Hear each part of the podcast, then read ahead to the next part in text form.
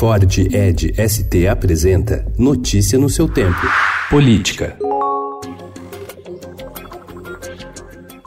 Deflagrada em 2015 para investigar esquema de corrupção no Conselho de Administração de Recursos Fiscais, a Operação Zelote sofre um processo de desmonte. Dos dois procuradores destacados para as investigações, apenas um, Frederico Paiva, continua no caso. Ele, no entanto, acompanha as ações dos Estados Unidos, onde faz mestrado e por isso não participa de audiências. Seu colega Alexandre Ismail foi devolvido para Roraima, seu estado de origem, por decisão da Procuradora-Geral Raquel Dodge. Com isso, pelo menos quatro audiências foram feitas por procuradores sem familiaridade com a operação, em um momento em que mais de 20 processos estão sob instrução, que é a fase de produção de provas, e ainda há investigação em andamento. A Zelotes apresentou 20 denúncias criminais contra 113 réus, incluindo o ex-presidente Lula.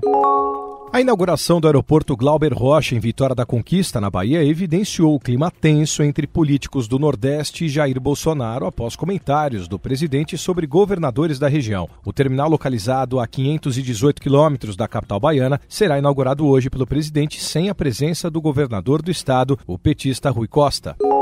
Além de suspender investigações em todo o país, a decisão do presidente do STF, o ministro Dias Toffoli, de proibir o compartilhamento de informações de órgãos de controle sem aval de justiça, coloca em risco um projeto do Ministério da Justiça que existe desde 2007. O Laboratório de Tecnologia contra a Lavagem de Dinheiro tem como uma das suas principais funções analisar dados bancários em busca de indícios de irregularidades. O presidente Jair Bolsonaro defendeu ontem o senador Flávio Bolsonaro, do PSL Carioca, seu filho mais velho, e disse que todas as suspeitas contra ele já foram esclarecidas. Segundo Bolsonaro, está faltando apenas ouvir o Queiroz, em referência ao ex-assessor do gabinete de Flávio na Assembleia Legislativa do Rio de Janeiro, Fabrício Queiroz.